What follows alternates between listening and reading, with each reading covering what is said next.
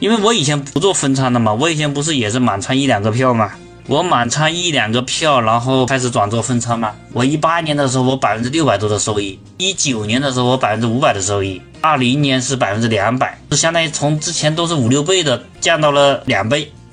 涨到两倍之后，其实我自己当时心里也是一直在怀疑的，说分仓是不是很影响进攻呢？是不是影响做大，或者说做不大的这种的？后来不是跟派神请教的多嘛？他从一开始就是分仓的，然后分仓的同时，人家一年的最高收益好像就是百分之两百，那几年没有一年超过百分之两百，应该只有一年是百分之两百左右。然后人家